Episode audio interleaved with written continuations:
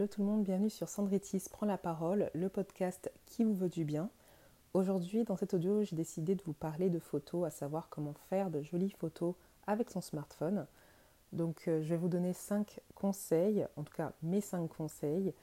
Et on va commencer par le premier qui est d'utiliser la lumière naturelle. Alors, je sais plus dans quel euh, podcast je vous en avais parlé, je pense que c'était euh, sur celui comment bien gérer son feed Instagram, il me semble. Je vous le redis encore, avoir une lumière naturelle est très important car si vous utilisez votre flash, euh, cela peut cramer en fait votre visage. Alors cramer, c'est euh, soit les contrastes sont trop forts euh, et on va vraiment être honnête, ça va vraiment pas mettre votre visage en valeur.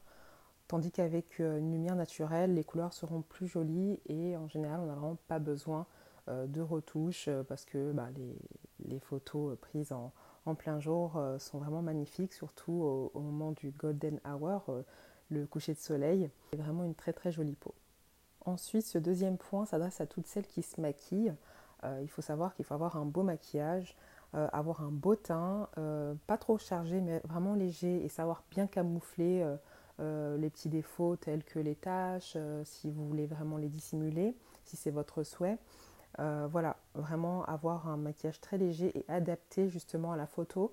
Car il faut savoir que lorsque, euh, ça je, l'ai vu plusieurs fois sur les réseaux, lorsque votre, euh, par exemple, votre maquillage est un peu trop orange, lorsque vous allez prendre la photo, ça va se voir et on verra encore plus les le contraste entre votre visage et votre cou. D'où l'intérêt et l'important de maquiller aussi le cou et le début du décolleté, mais très léger avec une petite poudre, vraiment euh, lorsque vous, si vous mettez du fond de teint, rajoutez pas ton teint sur votre pinceau, mais avec le résidu, euh, vraiment le fondre sur votre cou et le début de votre décolleté évitera euh, ces démarcations qui, on va pas se cacher, sont vraiment pas très flatteurs pour vous et vraiment pas très jolies. Ça fait vraiment pas pro. Donc pour ce faire, je vous recommande vraiment de, de, mettre de la lumière au niveau de l'ossature de votre joue, avoir un teint plus mat. Euh, sur le reste du visage. Euh, et, voilà, en tout cas, utiliser une poudre HD translucide que euh, les maquilleurs utilisent lors des photoshoots professionnels. Ensuite, le troisième point, c'est d'avoir un sourire de star. Alors, lorsque je dis ça, je ne vous demande pas d'aller chez le dentiste de suite, mais on me demande souvent, lorsque je fais des photos, comment je fais pour avoir les dents blanches. Alors, moi, il faut savoir que je n'ai pas vraiment les dents jaunes, mais quand ça m'arrive aussi d'en avoir, plus souvent en hiver parce que c'est là que j'abuse beaucoup euh, des tisanes, des thés. Et euh, d'ailleurs, euh, petit aparté, lorsque vous êtes sujet à boire beaucoup de thé, n'oubliez pas de vous brosser les dents ou sinon, petite astuce, c'est de boire avec une paille. Alors je sais que c'est pas vraiment très agréable, mais voilà, ça évite vraiment les tâches.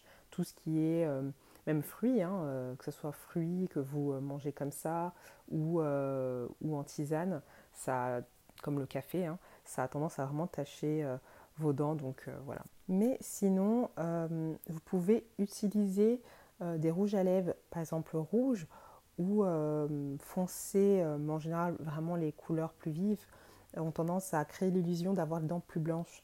Donc voilà, c'est une petite astuce. Ensuite, quatrième et avant-dernier point, c'est de bien choisir l'angle. Pour avoir un selfie réussi, je préfère tendre mon bras puis zoomer légèrement.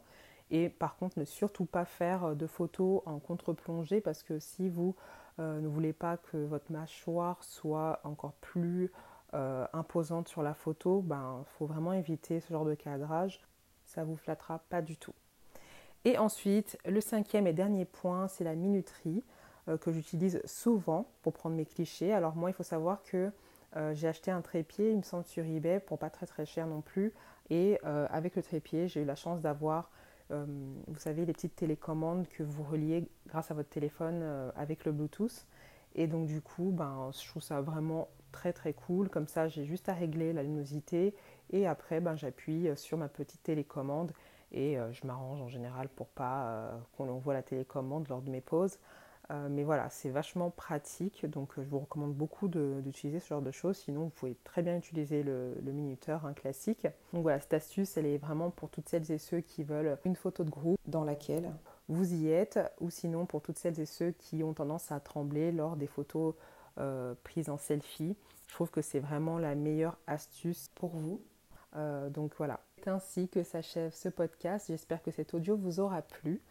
En tout cas, je vous dis à mercredi prochain pour un nouveau podcast et d'ici là, n'oubliez pas de prendre soin de vous.